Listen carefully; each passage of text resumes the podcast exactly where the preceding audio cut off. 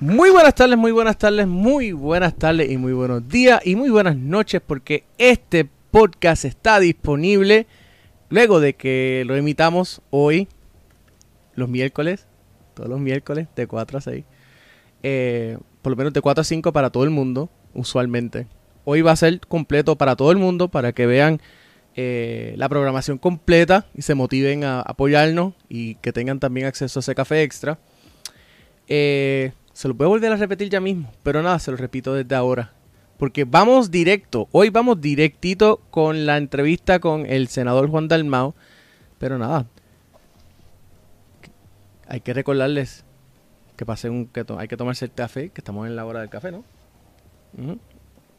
Vamos a pasar rápido con esa entrevista y luego luego les traigo a mi a mi a mi a mi panel del día de hoy como siempre. Eh, Pablo Reynoso. Así que, nada, ahí vamos. Ah, perdona, perdona, perdona, perdona, perdona. Sorry. Antes de pasar con, con, con la entrevista de Almao, queríamos recordarles que hoy es el... Ese ruido tiene una razón de ser, pero hoy es el el aniversario del Hit 3000 de nuestro de nuestro eterno este Roberto Clemente. Así que van a tener también a Pablo ahí en, en, la vistana, pero para que escuchen la narración de ese momento histórico en, en honor a Roberto Clemente y también darles tiempo a ustedes para que le den share, le den retweet y compartan la entrevista para que llegue a más gente. Así que aquí van para que escuchen esa, esa narración rapidito. Septiembre 30 de 1972. Estadio 3 dejamos con esa lanzando por los metropolitanos de Nueva York. Roberto Clemente está a un solo hit de lograr ingresar en el exclusivo grupo de los grandes atletas que han conseguido 3.000 o más hits. Solo 10 hasta ese momento aparecen en los libros de récord. Roberto sería el undécimo y además el primer latino. Por WIAC se transmitía el evento para todo Puerto Rico las voces de Carlos de Jesús y el internacional narrador Felo Ramírez. El turno anterior fue ponchado con una recta velocísima del turno John Matlack. La atención del público fijada este, expresamente en el gran astro boricua instalado debidamente en el home. Preparado el turno John Matlack abriendo la tanda aquí en el final del cuarto inning, Roberto Clemente. Buscando su hit número 3000. Hace el wind up, ahí va el lanzamiento, bola rápida, strike cantado el primero. Lanzamiento a velocidad meteórica a la altura de la rodilla. Matlack, preparado de nuevo, Clemente se acondiciona debidamente en el home, se ha salido. Ya se instala debidamente, como siempre, lejos completamente del home. Preparado Matlack hace el wind up, ahí va el lanzamiento, le tira y ahí va. Una línea tremenda, entra la Center, la bola pica, va a dar junto a la pared, el hit del Brasil, lo logró, lo logró, un doble de Roberto Clemente contra la pared de Center, como él lo quería, limpio completamente, entre dos al segundo lanzamiento del de John Matlack. Es de locura el público aquí en el Steel River Stadium, señores. Está de pie el público tributando tremenda ovación. En este momento le entrega la bola a Roberto Clemente y él la pasa al gol. Nada, hashtag Retire21. Eh, háganlo, sigan ahí en las redes sociales. Vamos a seguir poniendo presión para que retiren el número 21 de las grandes ligas. Eh, también nosotros los futbolistas necesitamos apoyar. Eh, el retiro del número 21 de las grandes ligas. Eh, nada, ahora sí, vamos entonces a pasar con la entrevista con el senador Juan del Mao. Espero que se la disfruten.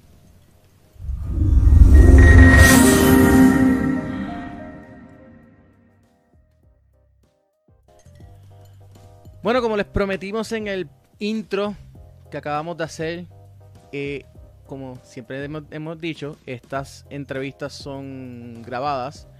Eh, pero no solamente eso.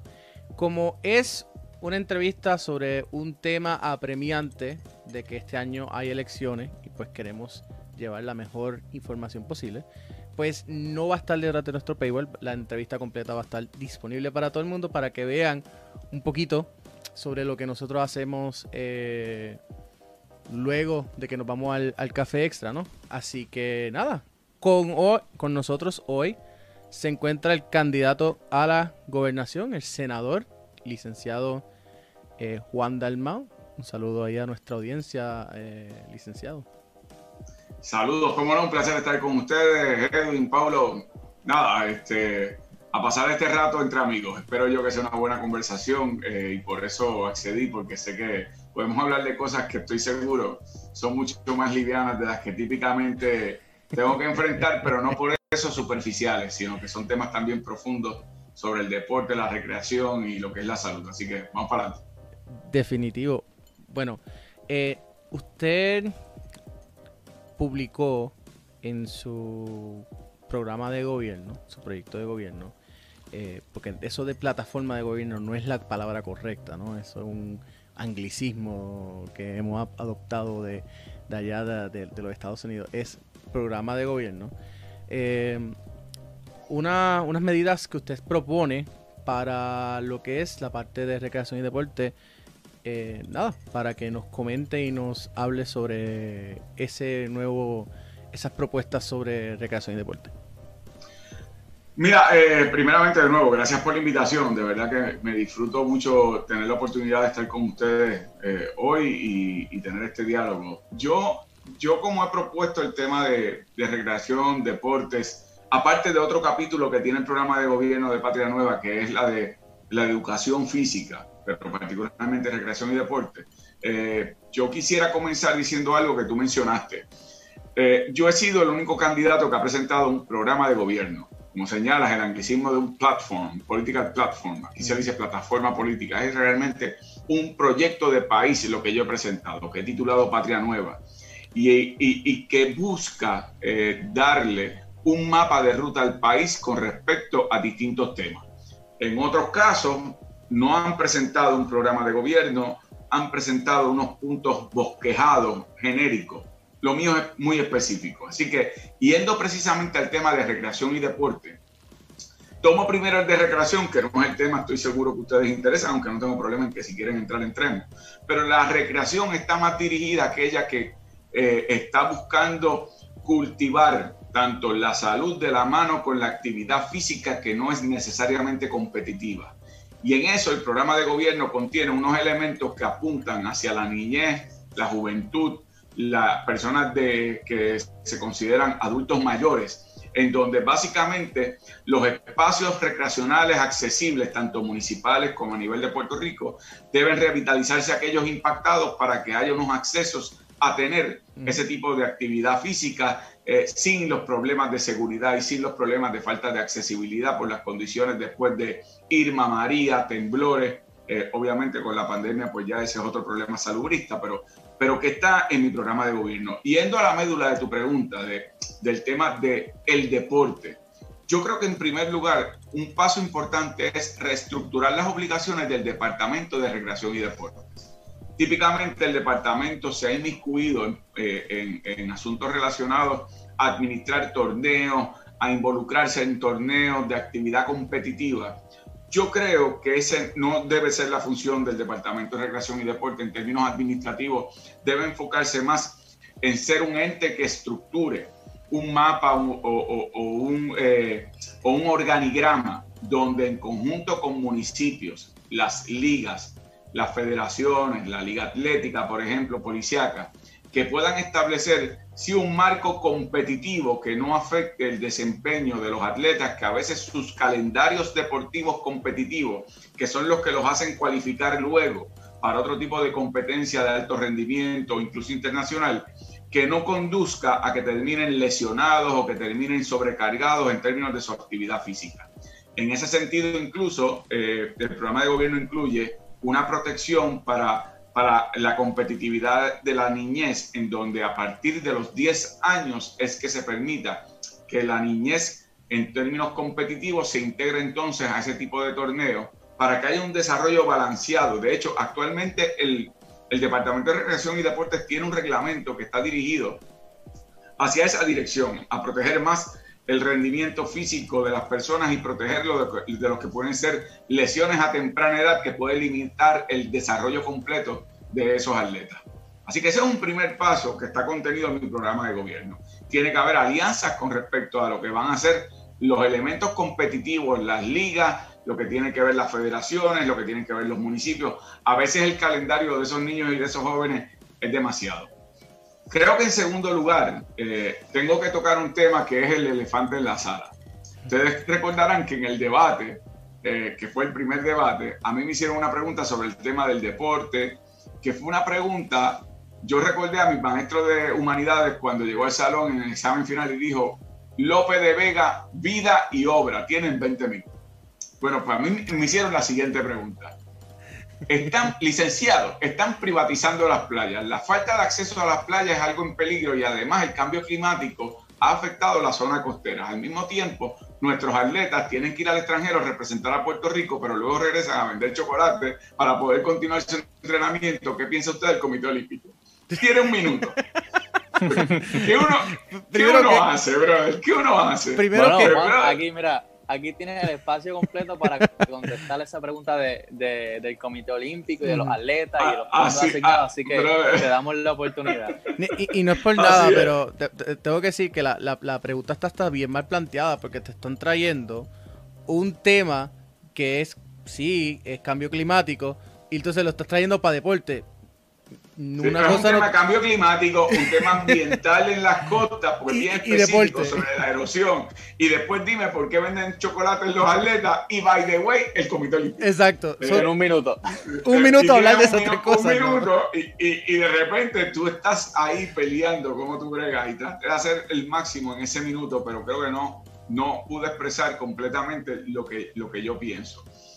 Miren, en términos deportivos en Puerto Rico hay que profesionalizar el tratamiento de los atletas puertorriqueños en las distintas disciplinas. Eso significa que el gobierno tiene que asumir una responsabilidad en conjunto y en alianza con sectores privados, pero el gobierno tiene la mayor responsabilidad porque nuestra carta de presentación hacia el mundo en términos deportivos es precisamente esos atletas de alto rendimiento en distintas disciplinas que salen a representarnos.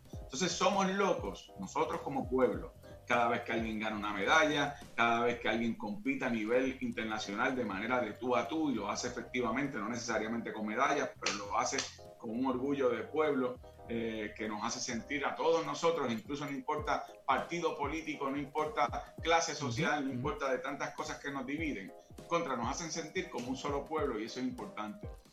Pero la realidad es que esos atletas que hacen eso, lo hacen ante la adversidad y ante los obstáculos que el gobierno le impone. Así que uno de los elementos que yo quiero plantearles a ustedes es el establecimiento de unas becas deportivas que van más allá de, la, de, las becas que tienen que ver con aspectos académicos, educativos, eh, que tiene que ver con unas becas para aquellos deportistas que están eh, dedicándose profesionalmente a hacer eh, de alto rendimiento clase aparte con respecto a las disciplinas que representan. Y yo creo que eso es importante. El apoyo económico, un atleta no debe estar levantándose por la mañana, yendo a la universidad para luego tener un part-time, para luego entrenar, para luego competir, para luego tener que ir a, a sabrá Dios qué eventos para de alguna manera conseguir dinero. Yo creo que eso drena emocional, mentalmente y quita el enfoque del atleta a lo que debe ser un aspecto profesional de, de, lo que se dedican en términos deportivos. Creo también que hay un elemento que afecta a eso, eh, aparte del tema del, del, desempeño profesional. Creo que aquí ha habido un criterio de desplazamiento de atletas puertorriqueños, particularmente en, en la LAI, a nivel universitario, eh, eh, creo que hay, que hay, un aspecto que afecta con, con, la llegada de atletas del extranjero que desplazan atletas puertorriqueños. Yo no tengo problemas con atletas extranjeros que vengan a Puerto Rico y eso ayuda incluso al desarrollo del deporte aquí, pero no puede ser al costo de desplazar al atleta de aquí, tanto en su educación como en las oportunidades de desarrollarse en términos deportivos. Así que esas son algunas de las propuestas que yo quería plantearle a ustedes, porque quiero que sea una conversación, que ustedes me den su, su, su impresión, pero creo que es importante destacar que tiene que haber también accesibilidad a complejos o facilidades deportivas. Hablábamos, Pablo y yo, antes de, de conectarnos al aire, que en mi experiencia en Caguas, yo soy de Caguas, condado moderno, yo vivía al lado de la cancha entre la Manuela Toro y la casa donde yo vivo y o eh, donde crecí y donde todavía vive mi familia, eh, mi mamá. Y cruzando la calle estaba la cancha y la cancha era el centro de operación, pero a las 10 de la noche, por no decir a las 9 de la noche, venían, apagaban luces, cierre y nos vamos. Y, y por lo tanto tiene que haber una accesibilidad a complejos y facilidades deportivas a nivel municipal en donde después de María, después de los temblores en muchos municipios, eso es inaccesible para que los atletas continúen entrenándose y continúen eh, participando de, un alto nivel, de un nivel elite con respecto a su disciplina deportiva. Y eso en estos momentos depende en muchas ocasiones de que está eh, el foco en la comunidad y tiene que haber unos espacios mucho más amplios en donde se puedan, se puedan entrenar. Juan, yo quisiera retroceder un poco en lo que usted bien mencionó y es el daño que han sufrido las estructuras deportivas luego del huracán Irma y el huracán María.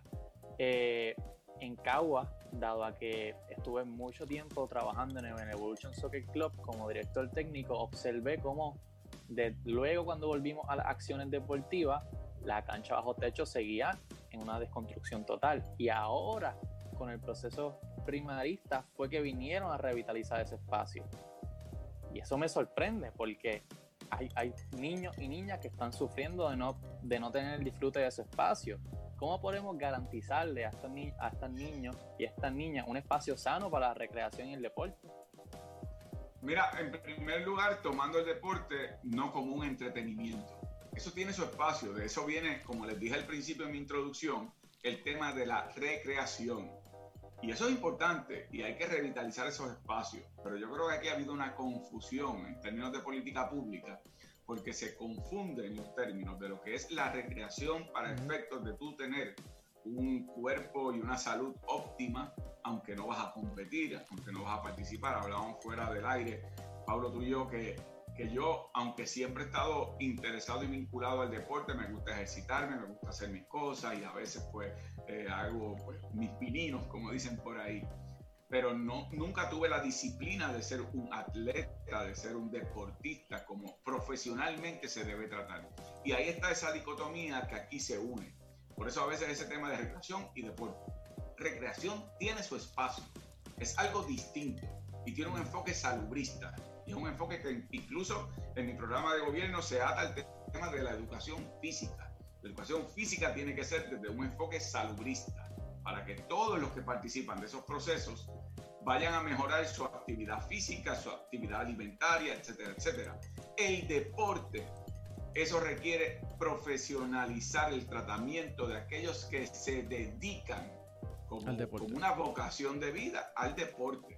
Y en ese aspecto yo creo que ahí es que las prioridades se tuercen y entonces, como señala, en el último vagón del tren de las prioridades, ahí está el rehabilitar facilidades que son para alto rendimiento deportivo, que de nuevo es nuestra carta de presentación ante el mundo. Aquí se habla mucho, por ejemplo, cuando artistas puertorriqueños, de los cuales no tengo ningún problema, al contrario, disfruto y estoy orgulloso de ellos, pero cuando van al exterior y hacen estos conciertos, la gente los aplaude, fantástico. Pero hombre, así también tenemos a tantos atletas y tantas atletas que son de a nivel mundial y que no han podido destacarse porque es que le han puesto tantas trabas en Puerto Rico que incluso en ocasiones se tienen que ir al extranjero a ver si entonces en el extranjero pueden de alguna manera tener eh, algún apoyo adicional en otros países. Y yo creo que en ese aspecto uno de los ejemplos es ese hay que asumir una actitud de que el deporte en Puerto Rico es una profesión y como profesión se debe proteger, estimular porque tiene un elemento de desarrollo económico, pero al mismo tiempo tiene un elemento de desarrollo cultural hacia el mundo. Eso es la representación de nosotros como pueblo, como nacionalidad, como puertorriqueño. No importa de qué partido usted sea, cuando usted ve entrar a la cancha ese equipo de Puerto Rico jugar baloncesto, cuando usted ve a un atleta corredor que tiene esos colores de nuestra bandera, olvídese del partido que usted sea, ahí están populares, PNP, no afiliados, independentistas, lo que sea, están ahí en un mismo sitio aplaudiendo una misma bandera, con un mismo honor, con una misma dignidad. Pues caramba, eso hay que cultivarlo y eso hay que protegerlo. Y creo que comparto contigo la frustración de que no hay esa conciencia o en otros casos por diseño se ha querido eliminar esa posibilidad de que Puerto Rico tenga exaltado ese sentido de amor propio y de dignidad propia. Eh, licenciado, eh, había dicho, por ejemplo, lo de las becas. Este, le pregunto, y, tal vez sea una pregunta media tratando de, atemperarnos a la realidad que vive Puerto Rico, ¿no? Ya que estamos viviendo en, no solamente en una depresión económica que viene desde desde que desde el 2006 más o menos, ¿no? Este, ¿cómo, cómo usted trabajaría um, para bregar lo de, lo de las becas? Porque usted mencionó de que quiere, quiere brindar unas becas, eh, pero en un momento donde hay una, donde hay una, una junta de supervisión fiscal, este, que básicamente controla el, el presupuesto de Puerto Rico y en cualquier momento puede decir, pues mira, no, este no es el presupuesto, este es el presupuesto y se acabó y este es el que a usar. Eh, que eso a toda, a toda, al que sea, tiene que decir que mira, eso, eh, eso es, eso es coloniaje puro, ¿no? Eh, está imponiendo, no hay ni siquiera una, un, grado de auto, autogobernanza. ¿Cómo entonces se podría trabajar eso de las becas? y la pregunta y la, y la segunda parte de esa pregunta sería, ¿no sería más fácil eh, que el gobierno empiece a trabajar como un facilitador con la, empresa privada? Eh, por ejemplo, traer eh, estas marcas internacionales, por no decir ninguna en particular, que, que, que, que meten dinero y que invierten dinero para que, para que su, en publicidad, para que sus eh, marcas aparezcan en las camisas de, los, estos equipos o, de, o, en la parte de atrás de, de, su, de estos diferentes ligas y, actividades deportivas. En caso de fútbol, eh, que nos, atiende a nosotros, Adidas, por ejemplo. Eh, McDonald's con el Mundial de, Fútbol.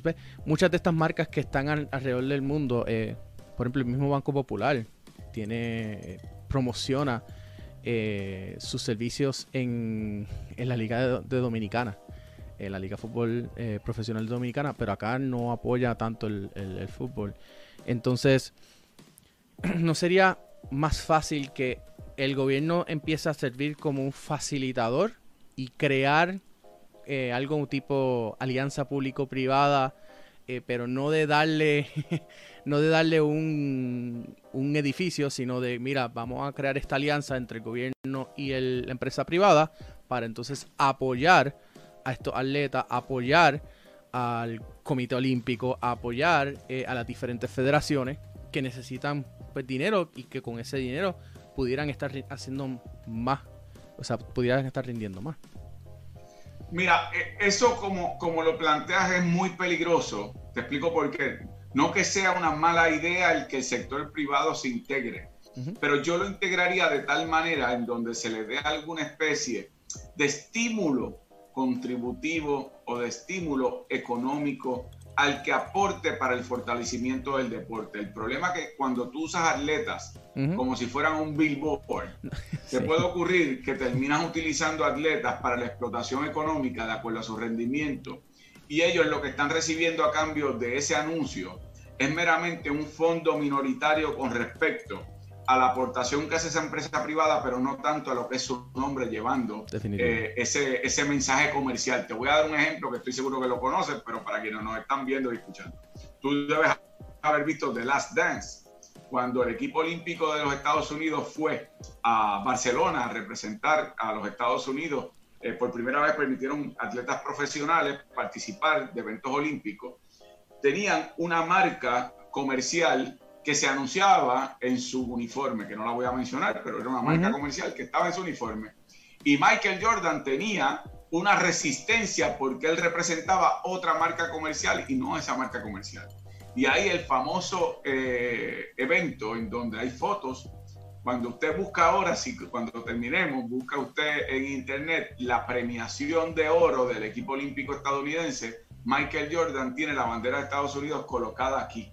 Nunca se la quitó de aquí. Era una manera de tapar la marca comercial porque se sentía que le estaban imponiendo el anuncio de, un, eh, de, una empresa eh, que no es la que por otro lado en otros momentos había. Los atletas no deberían estar en esa dicotomía para efectos de lo que estamos hablando aquí. En ese caso era otro nivel, también hay unos compromisos contractuales. Pero eso no significa lo otro que tú dices. ¿Cómo integramos a diversos sectores para apoyar a esas becas? Primero, yo creo que en el tema de un plan de desarrollo económico para el país, de lo cual está en mi programa de gobierno, tiene que haber un fondo para el estímulo del deporte en Puerto Rico que se suplemente.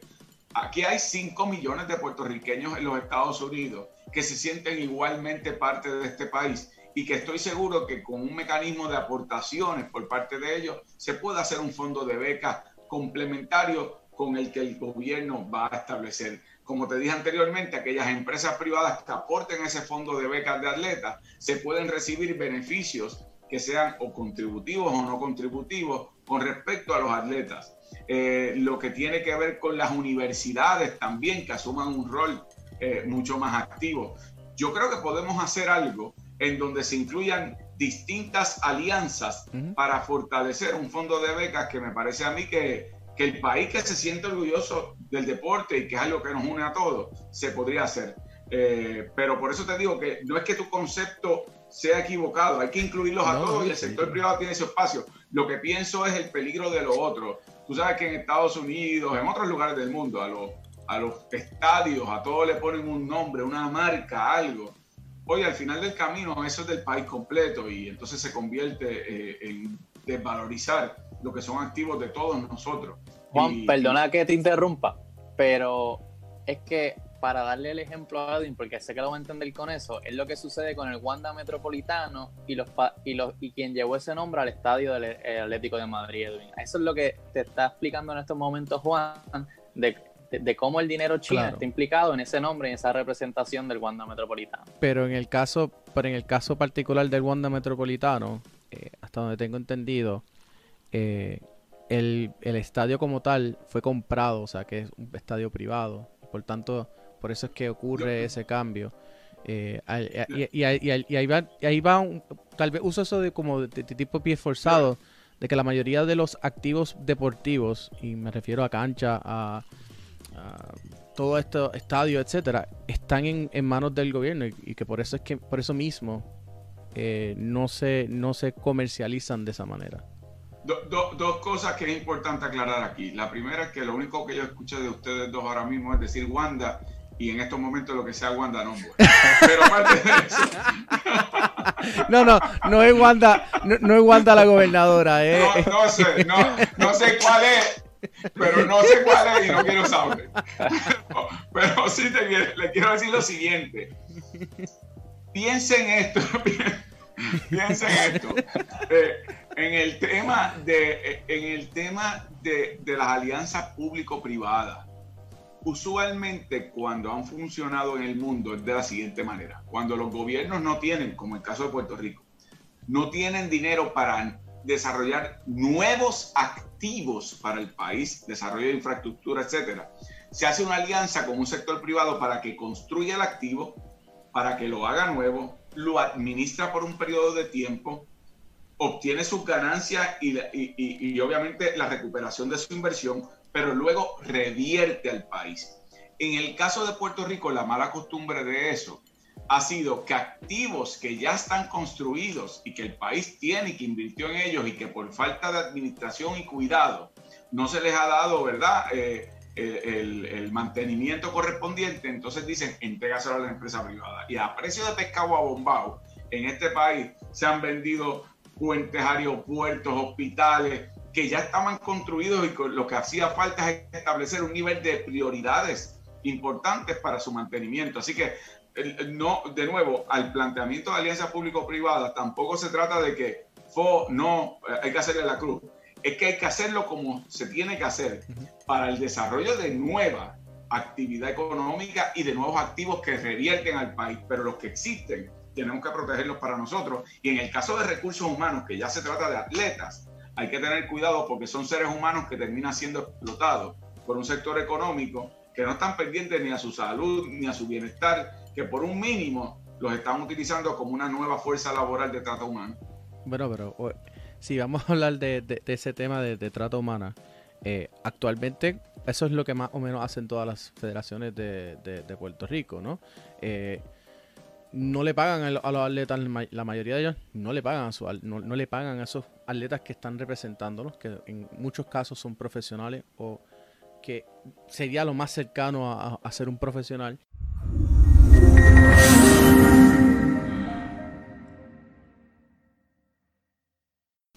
Hola, regresamos. Sí, ahora sí estamos eh, al aire, al aire. Esa entrevista, para los que estén preguntando, eh, sí, esta era grabada.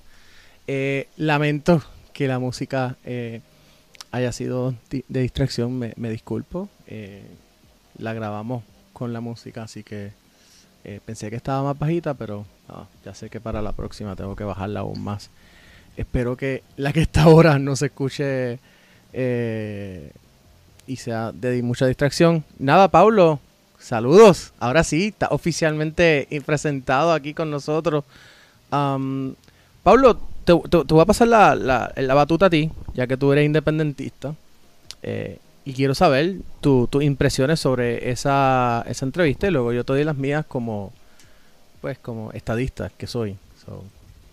aquí vamos a tener los dos polos hoy. Bueno, primero que todo, nada, un saludo y muchas gracias al senador y candidato a la gobernación por el Partido Independentista Juan Dalmau, que como siempre hemos exhortado a toda persona que desee estar en los micrófonos del café de la tarde, nos acompañó. Pasamos una tarde muy amena entre, entre risas, ya vieron esa, esa parte cuando hablábamos del estadio del Atlético de Madrid, por no decir el nombre. Eh, muy, hablando un episodio muy, muy, muy jocoso y pues como tratamos de hacerlo para que ustedes se lo disfruten y pues yendo un poco más a, a tu pregunta, Edwin, fue fue un episodio, una entrevista donde fuimos a lo, a lo planteado. Obviamente queríamos hacerlo un poco más menos, un poco menos profesional para que se pudiera entender mucho mejor y se presentara el programa de gobierno en términos deportivos para que la audiencia también se lo disfrutara y no fuera una típica entrevista donde Juan se ha sometido o fuera sometido a esta tipo, típica pregunta periodística, sino que es un podcast y nuestra audiencia también lo saben, nos tomamos nuestro cafecito y conversamos de fútbol y en este caso de, deporte. Recordamos que hoy es un día muy importante para la historia del deporte puertorriqueño, ya lo vimos al principio de este episodio y esto es lo que queremos hacer, traer, tratar de, traerle diferentes distinciones de, del deporte más allá de lo que es el fútbol y esa fue nuestra intención, que su programa de gobierno de Juan se presentara para que toda persona, aquella que está interesada en los deportes en este país y que fomente lo que son los deportes en, este país, eh, escuche y tenga la oportunidad de observar y más que todo, como dije, escuchar esta, estas propuestas de, este programa de gobierno. Y para mí algo que es clave es que se mostró interesado en dialogar con nosotros, en, en, en aprender un poco más sobre lo que es el fútbol puertorriqueño, en presentarnos sus ideas, sus intenciones, su programa y hay que hacer esa diferencia porque ningún otro candidato a la gobernación por ahora no ha respondido o hemos tenido la oportunidad de dialogar con, con, otros candidatos. Y más que todo pues también es que estando con, con, nosotros y mostrando su presencia pues le suma esa importancia y ese valor a lo que es el fútbol y el día a día del fútbol puertorriqueño ya que somos el medio que se encarga de esa cobertura. No sé cómo lo ves tú Edwin Fíjate, eh, te lo voy a hablar ya desde mi óptica eh, estadista, ya que por ahí dicen que yo no hago mis disclaimers. Pues mira, eh, siempre lo he dicho y todo el mundo que sabe, todo el mundo que me conoce y, me ha escuchado en cualquier podcast sabe que pues yo siempre he dicho eso, yo soy estadista y lo diré hasta el día que me muera. dicho eso, me pareció bien interesante alguna de las propuestas del el senador particularmente en el área de, de infraestructura, porque está bien claro de que se necesita infraestructura para, para que los deportes puedan crecer. También eh, creo que este tipo de entrevista ayuda también mucho más que, por ejemplo, un debate donde, es como decíamos en la entrevista, tienes un minuto para contestar eh, una pregunta bien larga de tres diferentes temas que, que a veces te la tiran. Es como que, pues, mira, eh, te tira a matar. Yo soy, no sé, a veces creo que los mismos periodistas que hacen esos que, hace, que participan de debates se insertan.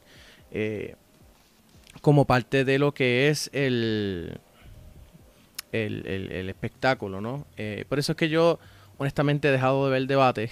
ayer vi el debate, ayer vi lo que fue el circo de, Trump y, y Biden y de verdad que digo que qué pena que no, no tienen a mi candidata que es Joe Jorgensen. Pero nada, esto no es, este no es un, podcast de política. So, me voy a volvemos acá. Voy tema sí, ya me estoy yendo, ya me estoy yendo por la gente y quiero regresar, regresar. Hay otra cosa que me interesa, que, que algo bien importante que dijo el, candidato. Él dijo, eh, hay una diferencia entre recreación y lo que es deportes. Y que hay que cambiar la manera en que vemos el, el Departamento de Recreación y Deportes y yo estoy totalmente de acuerdo con ese planteamiento. Creo, eh, creo que e, esa, eh, la, propuesta de que de darle continuidad a lo que a lo que decía a lo, que decía el, senador sobre lo que es la parte recreativa, de que los niños tienen que, pues, primero tienen que estar en recreación, o sea, no podemos estar ya a los 8 o 10 años, estar poniéndole presión a un niño para que esté jugando eh, dos, tres, cuatro partidos a la semana y, y, estar tratándolos como profesionales, no, son niños, tienen que, tienen, están en una etapa de desarrollo y el, y el deporte tiene que ser recreativo en a esas edades. Eh, diatre, ahora me voy a oler el estudio a café, se me, se me viró un poquito. Pero anyways, este, la primera vez que no, pero Edwin, ese punto que tú tocas es bien importante porque hay más que todo las instituciones privadas, vamos a hablar de colegio en este caso, eh, toman al niño como si fuera un atleta súper profesional y lo someten a, no tanto a un deporte. Hay niños en una escuela privada que te juegan baloncesto, que te juegan voleibol, que te juegan fútbol, que te corren en atletismo. Hay niños que son utilizados en más de un deporte y esos niños al final, pues. Sí, pero eso usualmente. yo, yo vengo de escuela privada, así que yo puedo hablar de lo que te estoy diciendo. Yo no, no estoy diciendo que tú no hayas venido de privada, ¿verdad? Que nunca he tenido esa conversación contigo. Lo que sí te puedo decir es que por lo menos eso no ocurre, eh, por lo menos en las categorías mini. Yo por lo menos no lo he visto ocurrir en mini. Y lo que sí, lo que sí puede ocurrir es que, por ejemplo, tú estás jugando un deporte. Eh, un los deportes escolares usualmente están divididos en bloques. Tiene algunos que empiezan en septiembre y, terminan más o menos en noviembre. Luego tienen lo es usualmente fútbol, voleibol. Eh, luego tienes baloncesto. pero te lo digo porque lo viví. Yo por lo menos la alianza lo que son. La, alianza de la Puerto Rico High School Athletic Alliance, que es la, la liga de escuelas privadas más grande y más importante de Puerto Rico, lo, lo divide así, te, te, divide tres meses, tres meses y tres meses. O sea, tienes realmente. O sea, que tú puedes jugar diferentes deportes, pero no los estás jugando todos a la misma vez. Claro, pero tienes que tomar en cuenta que en, la, eh, obviamente están las ligas de, de, los colegios, donde sí hay un nivel, pero ese nivel no es el nivel donde. Lo, o también se compiten en los otros en los otros deportes, que en este caso son los clubes. Entonces tenemos niños que están en, la, en el equipo de la escuela y están en el equipo y en el club. Y ahí es que viene esa diferencia, porque sabemos que el club te va a jugar una temporada completa y después va a la otra. Y entonces están tan, tan, tan con la responsabilidad de la escuela y con la, la responsabilidad. Y eso es algo que enfatizó muy bien eh, en su programa de gobierno el senador Juan Dalmao, hablando de lo que fue la, eh, la, la, nueva regla del DRD que fue aprobada el año pasado en que se tiene que hacer esa distinción de lo que es recreación y lo que es deporte, y más que todo en esa edad, hasta los 10 años tengo entendido, porque lo, estamos diciendo, se ve más que todo que son sometidos a incluso también familiarmente, que son exigidos, son sometidos a, a que se juegue como si ya estuvieran en el más alto nivel y eso afecta no tan solo en su físico, sino también su salud mental, ya eso, tanto de los niños como y, de las conste, Y, y, conste que usualmente tuve este, esta multiplicidad de, deportes ocurriendo ya a um, nivel después de séptimo, séptimo, octavo, noveno, ¿no? de, arriba, de lo que sería intermedia hacia arriba. Um, no, yo no lo veo tanto en mini, mini usualmente juegan uno o dos deportes. Eh, el, pero pero sí, es, importante, por ejemplo, yo, yo, conozco, eh, yo sé, yo por lo menos viví, mi hermana que era, eh, jugaba voleibol más o menos competitivo de élite, ella fue a representar a, su club Borinquen Gardens en, varios, en varias competencias eh, internacionales en el verano. y jugaba, salía de una práctica en la escuela y salía para otra práctica por la noche, o sea, y, era bien fuerte, o sea, era, una, era un, ritmo bien fuerte. Eh, si, se, si eso estaría interesante, de, qué manera tú puedes entonces regular eso, eh, cómo trabajarlo. Claro. Eh, porque no creo, yo personalmente no creo tanto en la sobreregulación, pero por lo menos en el caso de lo que es la parte deportiva de los niños, hay que tener unos controles, porque pues, o sea, tanta, tanto estrés físico puede terminar en una en lesiones que pueden entonces afectarle su, su, desarrollo y no solamente también la físico, sino lo, lo, mental, ¿sabes? Eh, la presión de sacar buenas notas, de, de ser un buen jugador en tu escuela, también ser un buen jugador de fútbol, aquí hablando solamente de fútbol, eh, con el club, pues eso crea también estrés psicológico y entonces pues hay que ver de qué manera también los padres tienen que ser conscientes y cómo, cómo balancear la cosa, ¿no? Así que si el... Si no, y ahí vienen, ahí vienen muchos casos, muchas diferencias en las que ya cuando estamos llegando a esa parte de competencia, esa parte de elite, vamos a hablar entonces de una categoría 15, 17, o 20, vamos a poner que está en su año junior o senior, eh, el joven o la joven, y prácticamente está a punto de romperse porque está, está participando en la escuela, está participando en el club, llega cansado a los, a los, entrenamientos y de esto han hablado en los otros podcasts de fútbol boricua a los dos entrenadores, Sergio Castro y Alejandro Lain, que le llegan tarde, le llegan cansados, le llegan después de un juego. Entonces los entrenamientos son distintos. Ya no estamos hablando de un entrenamiento donde sea más una competencia, una preparación, sino un entrenamiento de recuperación. Cuando en la semana o el fin de semana a tener otro partido. Ahí vienen, ya cuando estás llegando a una edad de mucha competencia y de mucho roce y de mucho roce deportivo, se, se, te va, se te va a quebrar, se te va a romper. Y los, lo menciono porque me ocurrió varias veces donde salía de, un entrenamiento a otro, a, otro entrenamiento y después a un partido. Salía de un partido a un entrenamiento y terminaba o desgarrándome el hamstring o unas cosas bastante parecidas con una serie de lesiones. Y ahí, ahí es que tenemos que, más que todo, pues esa es la palabra que utilizaste muy bien, Edwin, que es regular que se debe regular este, estos procesos, el nivel, las competencias, ir un poco más, y, a fondo y mantener esa, salud y ese balance. Vamos entonces a ir atando cabo. Ahí es que donde se supone que, que se supone que esos temas sean los que la federación esté trabajando.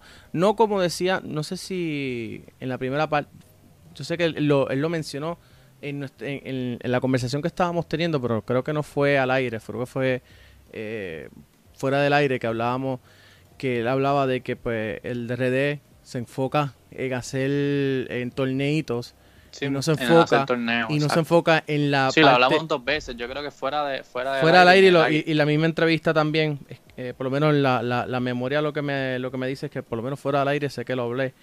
Eh, así que eso es parte, no, no, y no es solamente el DRD, es la Federación Puertorriqueña de Fútbol y todas las federaciones de Puerto Rico. Ese es el, ese es el, el llamado o, o, ese debe ser el norte de una federación, el de regular, el de ser un árbitro, no el de ser el que crea los, los, los torneos. O sea, no es, no es ser la que administra el torneo de primera división, ni el de segunda, ni los, ni, los torneos juveniles. O sea, ese debe ser el, norte de toda federación. el de promover el, el fútbol, que lo están haciendo con un poquito, algunos detallitos, detallitos que podríamos llamar y podemos ser nitpicking, lo están haciendo muy bien con lo de FIFA Football for Schools, eh, que es un pro- pro- programa que dejó corriendo ya este el expresidente de la federación, eh, Eric Labrador. Y también, tú sabes, hay, ciertas cositas que hacen bien, pero después un montón de otras cosas que lo hacen mal. Y, y es como que no, no, no puedo entender, de verdad. Eh, Edwin, pero an- antes de irnos más a fondo a, a- a esa realidad del fútbol puertorriqueño, algo que yo quisiera tocar y para que también la audiencia eh, se disfrute de esta conversación, es eso mismo que yo pregunté de la rehabilitación de espacios, que se- ese de lo primero que pueden encontrar en el programa de gobierno del candidato a la gobernación Juan Dalmau es eso, porque sabemos que nuestra audiencia es diversa, tanto hay jóvenes, adultos, eh, adulto mayor y muchos de nosotros en estos tiempos de, de pandemia salimos a disfrutar de esos espacios recreacionales. Y, ahí- y cuando, como también mencioné en el episodio, nos encontramos con estos espacios que están dañados, están en desuso, no están en buenas condiciones y esto tanto afecta a lo que es la recreación y a lo que es el deporte, esos clubes que practican dentro de esos espacios o a esos vecinos que van a, a la, a la pista a ejercitarse y esto es claro que, que, que tiene que haber una mejor una mejor obra y se tiene que mejorar. Y hablando de ese tema y de esa palabra que metí los vecinos y esto es algo muy importante porque creo que la a los vecinos de Bairoa en Caguas, por favor, escuchen. Y lo dije yo, no lo dije, no, no lo dijo el, el vecino de Caguas, lo dije yo, que estoy vivo en San Juan. Ajá, continúa. toda, toda la comunidad del fútbol es afectada y lo que promueve y presenta el candidato a la gobernación Juan Dalmau es descentralizar a, a- a las instituciones deportivas de estos centros, de estas vecindades o de estas comunidades y pues que estas sean trasladadas a un centro de espacio deportivo con un mejor uso, con unas mejores facilidades, porque sabemos el problema que tiene que los clubes se desarrollen y se instalen en comunidades de, o, en, vecindarios, porque eso crea un problema de tráfico vehicular, un problema con, con la iluminación, un problema de, pues, de ruido también, y están tanto la comunidad de fútbol afectada, tanto los niños como las niñas, los coaches, los entrenadores, los vecinos.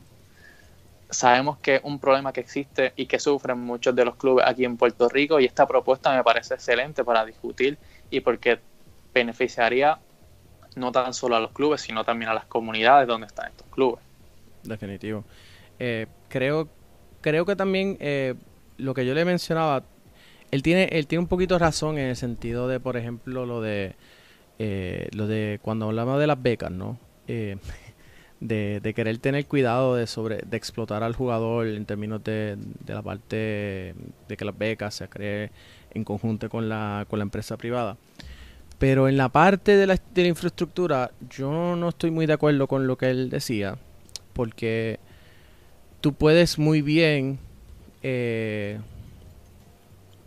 ayudar a ciertas entidades eh, a ciertas entidades eh, privadas a buscar diferentes lugares donde se puedan construir este tipo de, de espacio que para estos clu- para clubes ¿no?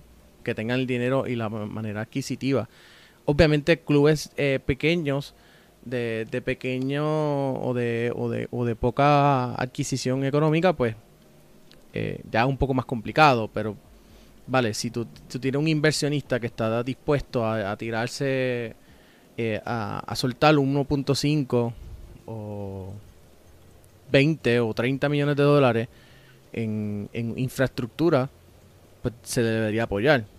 Y entonces, eso yo creo que, eh, y si no solamente se lo apoya, es que si tú estás metiendo 30 millones de dólares, eh, por tirar un número, estoy tirando números al carete aquí, eh, porque de verdad que no tengo, no sé cuánto valdría un estadio de 5 mil personas ni de 10 mil personas. Eh, si tú estás metiendo 30, 30 millones de dólares, eh, no creo que tú quieras soltar el activo que acabas de invertir eh, de vuelta al, al, al Estado ni en 50 ni en 100 años, porque tú, después de que tú recuperas tu inversión, tú quieres generar dinero. Así que de esa forma, o sea, no, no lo veo de qué no lo veo de, de, qué manera en términos eh, si tú construyes el estadio y un estadio privado, o sea, si tú ¿me entiendes? No sé si me estoy entendiendo bien, pero bueno. Sí, te entiendo un poco, pero tampoco es que aquí van a construir un macro estadio como lo que Dale, aquí no vamos a tener un BMW Stadium como el de Atlanta. O no van a tener un Mercedes-Benz Stadium. Exacto, un Mercedes-Benz Stadium. Por lo menos un, un estadio pues que, que sea vuelta redonda. De 5.000, mil, 10 mil personas. Eso está, eso, eso, eso es, eh, eso es más que aceptable en Puerto Rico. Un estadio vuelta redonda de 5 mil a 10 mil personas está más que aceptable por lo menos en Puerto Rico. Eh, y, y sí, pudieras, qué sé yo, construir uno de 20, pero de, de 20 no pasa porque el Luriel es de 20 y se llenó una vez. Dice, dice aquí este Raúl Torres Felizano, pero puedes votar por la estadidad y votar por Juan, no hay daño. Pedro no tiene ni idea qué hacer con el deporte. bueno, Raúl, tú sabes que yo no voy a emitir comentarios sobre lo que Pedro Pierluisi vaya a hacer o no con el deporte, porque uno, yo sé. No, no, pero él dice que hubo baloncesto. Él dice que hubo Espérate, espérate, yo, no sé. yo no, yo no sé, yo no sé. Yo quisiera, lo queremos invitar para que venga y, podemos dialogar. Eh, yo lo único que sé es que si él no sabe mucho, yo sé que por lo menos hay gente alrededor de Pierluisi que sí saben un poco de deporte y por lo menos de fútbol conocen. Eh, ¿Verdad, Andy Guillemar? Tú sabes. Sorry, el dueño de los Puerto Rico Islanders, bueno, uno de los dueños de Puerto Rico Islanders eh, es asesor de Pierluisi, así que algo tiene que saber de fútbol. Así que le estaremos, eh, vamos a estar tratando de, tener también a, a Pierluisi eh, y al resto de los candidatos. Aún, aún sí tenemos que tener a Eliezer Molina, pero pues. Este, el punto, eh, el punto sería que tal vez lo que hagamos es que hagamos episodios especiales para ellos, porque se están acercando las elecciones y entonces pues es bien tendríamos que tenerlo, no sé cómo lo vamos a hacer, pero por lo menos si son eh, episodios especiales que los podamos subir de media hora y media hora, 45 minutos y dejarlo ahí para que los vean porque a veces... Bueno, tenemos ya tenemos por lo menos las próximas dos semanas ya las tenemos eh, de, entrevistas ya las tenemos grabadas. Creo que en, en, esta entrevista y también presentando eh, Juan lo que fueron su lo que es su, su propuesta y su programa de gobierno en base a deporte hay muchas de estas de estas propuestas en el programa que beneficiarían al entorno del fútbol puertorriqueño. Definitivo, definitivo.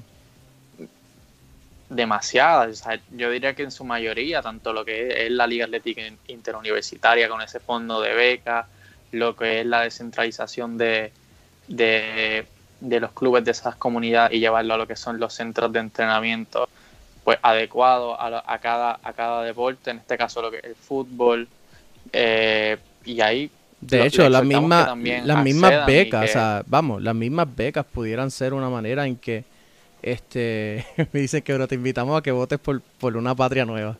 pero de verdad que yo tengo demasiado ¿Quién, te dijo eso? ¿Quién te dijo Marangeli Torres Díaz dice, pero te invitamos, o sea, le está hablando a mí que soy el estadista aquí a que voten por una patria nueva.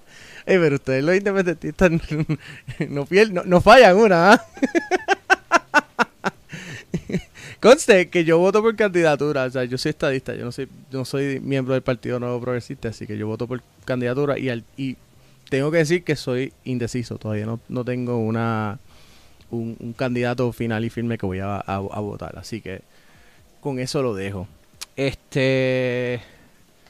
Nada, vamos entonces a pasar, eh, ¿qué, crees? Vamos a ir enlazando otra cosa. Eh, este fin de semana, Pablo, fueron la... Fueron eh, fue la Asamblea General 2020 eh, de la Federación Puertorriqueña de Fútbol. Eh, y bueno, ¿qué no pasó allí? entre chisme, robo de elecciones, pusieron ahí un miembro del comité ejecutivo que, que no cualifica ni siquiera por, las, por las reglas que ellos mismos escribieron. Así que Luis Pérez, amiguito. Eh, yo no sé qué hiciste. Sí, te estoy hablando a ti, Luis Pérez, presidente del Puerto Rico Sol.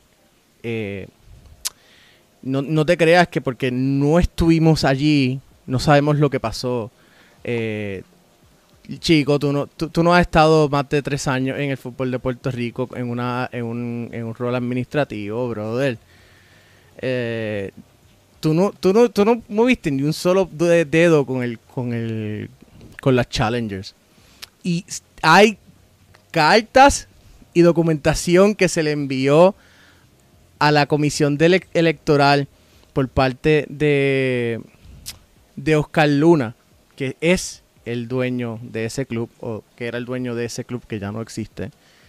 Este, y bueno, pero qué bueno que tú controlas el presidente de la, de la, de la comisión electoral, que es miembro de tu del club allí, del, del, Atlético de Añasco, que por lo que los rumores dicen, va a dejar de existir ahora en, ahora en diciembre y se va a convertir básicamente todo Puerto Rico sola. Así que qué bueno que ahora también eh, no solamente te lograste conseguir el centroamericano, eh, el Fajardo Soccer Stadium, ahora también va a tener control sobre lo que es el proyecto Forward allí en Añasco y, el, y, lo que, y todo lo que era el Atlético de Añasco. Qué interesante está eso.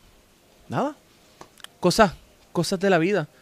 Pero por lo menos ya sabemos que tu cuñada no llegó, no va a ser, no va a seguir siendo legisladora. Ya veo por qué es que te tiraste a, ser ah, miembro del comité ejecutivo. Es que necesita un poquito de más acceso al poder ahora. Y pues, bueno. By the way, hashtag, esta es toda mi opinión.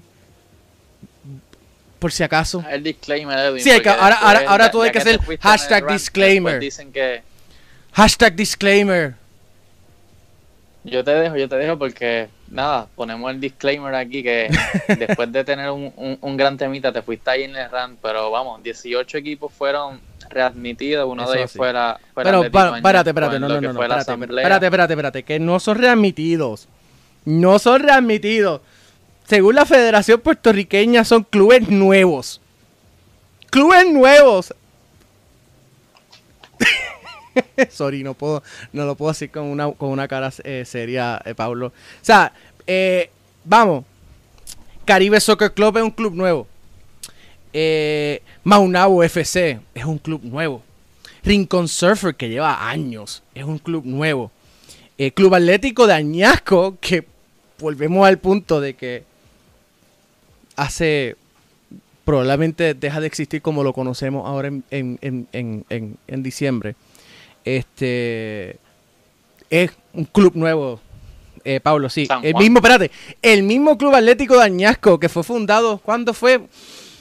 Por lo menos ya para los 50 existía y quien fue técnico, uno de los primeros técnicos del Club Atlético de Añasco fue Eduardo Ordóñez, el primer puertorriqueño en jugar en primera división de, España, o actually, el único puertorriqueño en jugar en primera división en España con el Atlético Madrid y Real Madrid.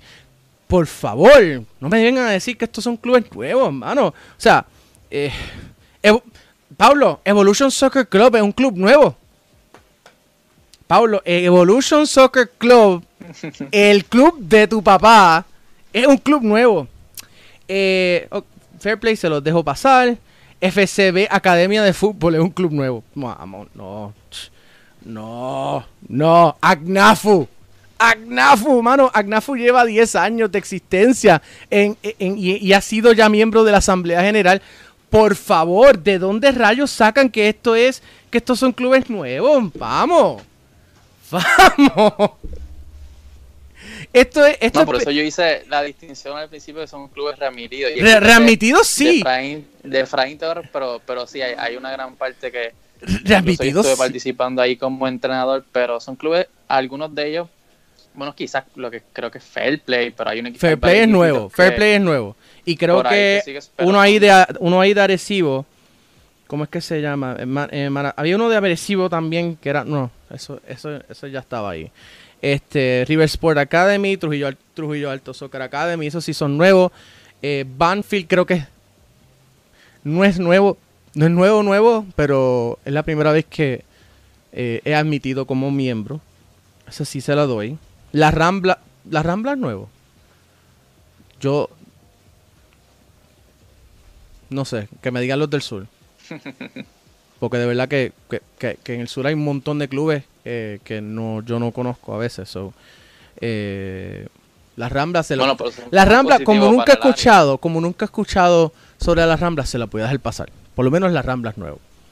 Eh, ah, y es que hablan de clubes, pero no te hablan de las ligas. Porque hubieron dos ligas que dejaron entrar como miembros, la Copa Interregional y la Liga del Norte. Pero, ajá, eres miembro, pero no tienes ni voz ni voto en la asamblea. No, no, es que te digo, te, te digo que es que, es que no, no se puede. ah, y by the way, hashtag disclaimer, porque por ahí anda un troll jorobando. Mira, amiguito, este, desde hace, desde que el café de la tarde existe, yo he estado diciendo en varios diferentes programas que yo soy, es más, desde antes de que el café de la tarde existiera, yo, yo he estado diciendo y me he matado diciendo, porque soy periodista, eh, que yo tengo eh, inversiones en la Puerto Rico Soccer League, pero eso es Edwin Jusino, no fútbol boricua. Y tú sabes que si vas a los últimos, a los últimos artículos que se han publicado de la, la Puerto Rico Soccer League, o los, los emite el medio, o los escribe uno de los compañeros, no lo escribo yo. ¿Viste? Porque es que yo sí sigo la ética periodística. Pero nada. Este. Por eso. Ah, y by the way, hablando de ética periodística, amiguito. Troll, que no le voy a decir el nombre. Él debe saber. Él o ella debe saber quién es. Este. También quiero dejarte saber algo. Nosotros no tenemos que revelar nuestras fuentes. Porque si no, nuestras fuentes no hablarían más. ¿No crees? Por eso es que tenemos, eh, el, como prensa, tenemos que defender y proteger a nuestras fuentes. Ah, Pablo, dime, tú que, tú, tú que, tú que, ya que yo fui, yo fui, yo soy yo- estudiante, espérate, yo, yo soy estudiante de historia, se supone que yo no sepa nada, espérate, espérate. no- Espérate, espérate, Pablo. Yo soy estudiante de historia. So, yo, yo, o sea, yo no, yo no, yo se supone que no sé un diantre de, de- de periodismo. Pablo, en las clases de periodismo, ¿qué, te- qué es lo primero, que una de las cosas que te, que te, que te enseñan? ¿Te tienes que, tienes que proteger o no tienes que proteger tus fuentes? No, claro. O sea, gracias. por algo son tus fuentes, son, es tu confianza, no las puedes revelar, pero estos comentarios que uno recibe, uno, eh, primero que todo también este podcast, eh, pues eh, tratamos de informar, sí, de, de los hechos recientes, como vieron, tuvimos la oportunidad de entrevistar a lo que es Juan Dalmao, escuchar sus propuestas, pero también hay algunos momentos donde nos vamos un poco más a nuestra opinión y nos vamos en los diferentes, como dirían, eh, es espacios donde se somete la opinión, un, un tono mucho más, mucho más efusivo, nuestros comentarios. Y de eso se trata un podcast. ¿no? Aquí no estamos tratando de informar un modo de noticiero, sino que de eso se trata, de informar un poco de manera más coloquial, más amena, más tranquila. Eh, no sé si saben lo que es un podcast a, a las distintas personas que han comentado, o que a veces, a veces recibimos esos comentarios. Pues esto no, es- no es un no es un canal de televisión, no es un noticiero, no es una, una zona donde tratemos de... Bueno, es un noticiero, pero en la parte, en la parte de noticias. Cuando tú ves que hay, cuando tú ves que está tagueado en el website, dice noticias Claro, ah, no, o claro, internacionales, claro, y hay un formato periodístico noticioso, pues eso es una noticia. Si tú ves que está tagueado bajo desde la tribuna o qué sé yo, roja, roja tarjeta roja o penal errado o ¿cuál es el de Roselyn? Ah, fútbol en tacones o España 360, etcétera, etcétera. Esas son columnas de análisis, de opinión. Sí, la- el, el, el- ¿cómo te digo?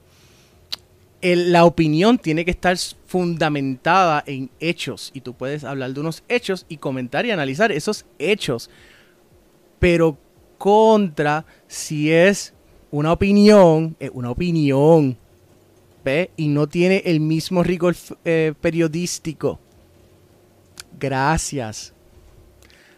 Amigos, si me van a criticar, por lo menos critíquenme con, con- con algo de validez, ¿ve? no con información que yo he dejado, que, que yo he autorizado que sea pública. Vuelvo y repito, soy estadista, voté por Ricardo Rosselló. Este.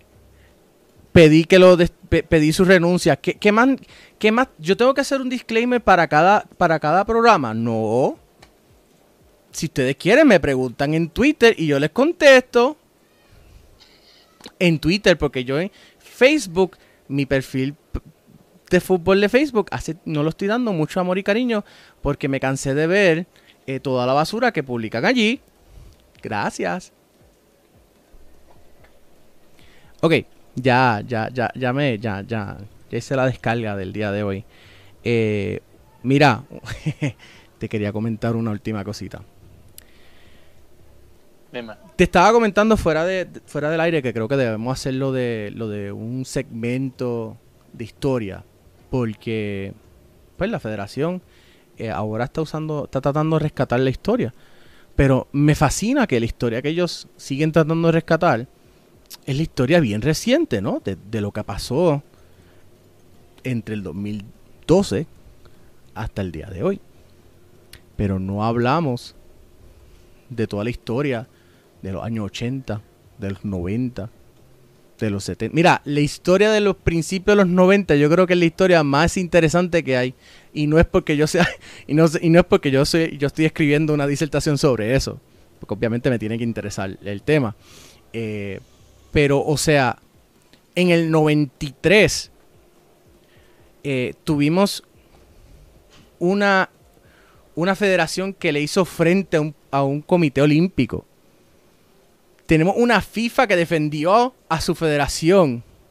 Tenemos a un presidente federativo que fue expulsado del comité, eh, del comité olímpico y que esta no era la primera vez que él enfrentaba al comité olímpico por asuntos de FIFA. O sea, vamos, hay un montón de historia que se puede estar eh, hablando y que se puede eh, eh, hablar, o sea, se puede emitir, se puede, o sea, Pelé vino a Puerto Rico. Mira, Pelé jugó aquí, Hugo Sánchez jugó aquí. ¿Quién más jugó aquí, eh, eh, eh, Pablo? Que estábamos hablando de eso esta tarde. O esta mañana, perdón. Hoy Keylor. sea, El gran Keylor Navas. aquí. Iniesta. O sea, vamos, el Juan Ramón Lubriel se viene usando como casa de la selección nacional, no desde el 2000 freaking 4. Ya en los 70 el, el Lubriel ya se usaba para la selección nacional de fútbol de Puerto Rico. Hugo Sánchez jugó en el Lubriel. Iniesta, Keylor Navas. O sea, estamos hablando de gente mundialista que ha pasado por aquí, pero me tienen, pero por razones políticas, se han llevado la la- el foco de, de- de nuestra historia, tratando de limpiarlo y de, y de, y de, y de censurar la historia, y, y que para pa Mayagüez, mano. Y yo no tengo nada contra Mayagüez. Yo viví en Mayagüez, amo la ciudad de Mayagüez. Eh, me No, sí, del UPR eres- de Mayagüez. Sangre verde hasta el día que me muera y, y, y, y, woof woof colegio, tú sabes. Antes, ahora y siempre. Pero vamos, ¿sabes? La historia es la historia. Y yo creo que en vez de estar pensando en... en- tampoco es que no se hagan... tampoco es que todos los partidos se hagan en Luriel. Pero... Vamos, si querían hacer una asamblea, por lo menos háganlo en un lugar neutral como él, como debería ser el, el- Juan Ramón Luriel o como debería ser el Irán Bithorn o cualquier otro lugar.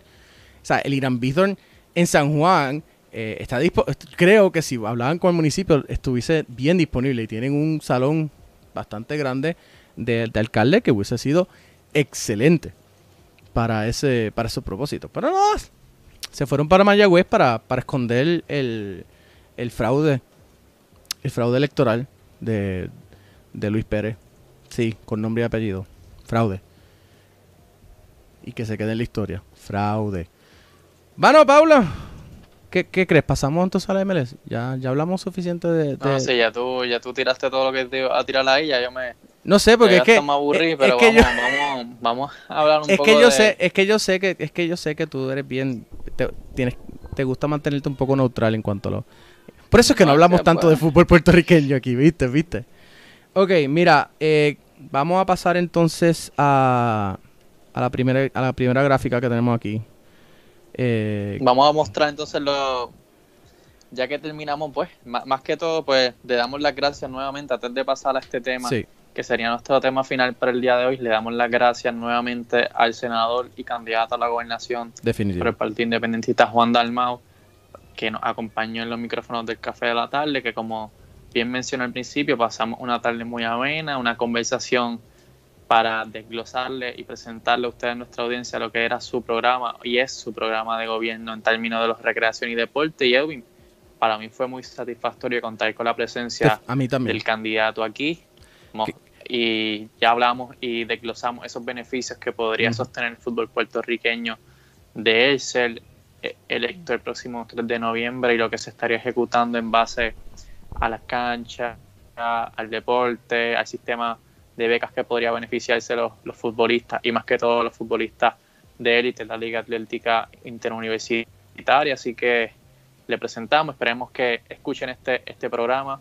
Eh, puede ser a- o pudo ser ahora, puede ser luego en las, en distintas plataformas Anchor, y como Spotify, Anchor, YouTube, estarán por ahí. Twitter. Y pues pasamos a un tema que yo sé que a muchos de ustedes no les gusta. eh, en parte es de mis temas favoritos cuando dialogamos aquí, ya que nos estamos dedicando mucho más a, a lo que es la Major League Soccer. Por aquí tengo la camiseta de Portland que la tenía la semana pasada puesta. Voy a poco a poco tratando de conseguirme más.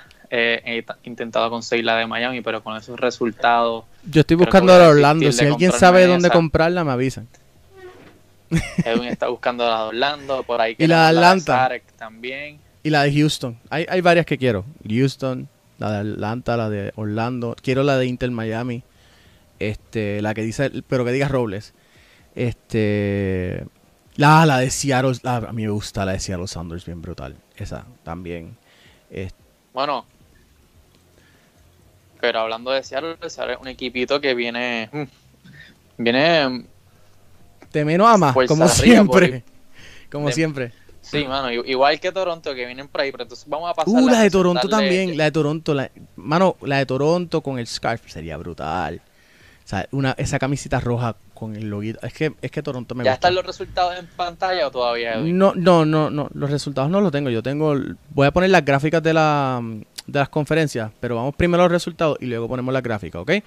Eh, yo voy a decir los primeros resultados. eh, comentamos y luego tú dices los el segundo grupo. ¿Ok? Vamos allá. Eh, bueno, la semana pasada el New England Revolution siguió dándole captimba al Montreal Impact eh, 3 a 1. Pobre, pobre, los de, los de Henry no logran conseguir eh, ganar, hermano. Llevan una racha bien mala. Eh, todavía estoy hasta sorprendido que no hayan destituido a Henry, porque esa es la vida. Sí, esto- en- de esto se trata la MLS. Hay de- muchos equipitos que van a estar en racha y de momento ganan. Por ahí viene un equipito que, que hizo eso este fin de semana y la verdad que son La- varias sorpresas. Pero sigue por ahí, sigue La- por la- ahí. y, y la MLS también tiene es, es conocida por, por, por votar técnicos. so. Bueno, también este fin de se- eh, la semana pasada el New York City jugó contra el Toronto y perdió 0 a 1. O sea, ganó Toronto. El Columbus Crew le ganó 2-1 a Minnesota, al superpoderoso Minnesota, eh, Minnesota United. Está mal escrito ahí lo de FC, pero bueno. Eh, Chicago Fire le ganó, qué clase catimba, 4-0 al Houston Dynamo, mano. Houston. No sé, pero Houston de Zarek. el Houston no sale de, de- no, no sale del hueco. Eh, Nashville le gana 1 a 0 al DC United, muy bien.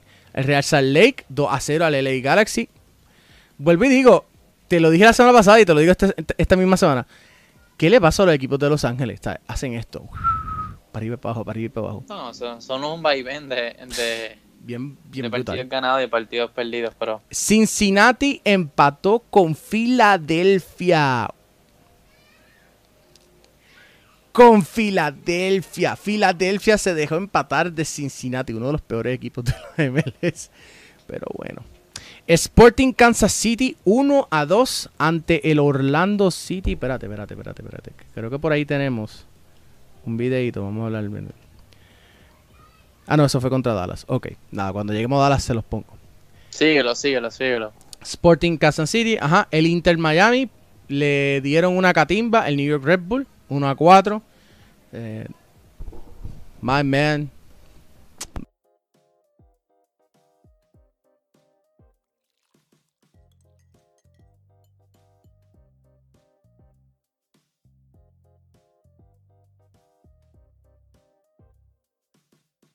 ¿Me escuchan?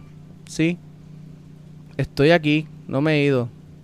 ¿Me ven? ¿Me escuchan? Sí. Hola. ¿Pero qué pasó? ¿Se fue la luz? Se fue la luz, sí. Eh, da- dame, dame un break en lo que prendo el televisor de nuevo porque se fue la luz y pues ahora también tengo que... Ok, en lo que prende el resultado yo lo sigo acá con la computadora. Qué bueno que la computadora tiene, tiene batería y, se mantiene al aire.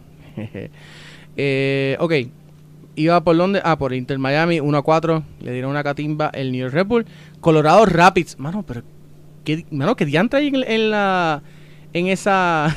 ¿Qué le están dando en la comida de Colorado?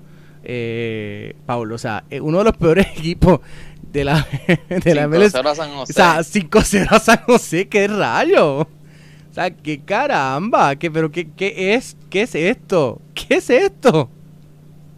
Y, finalmente, Timbers, Timbers dio la sorpresita, mano. Un equipito.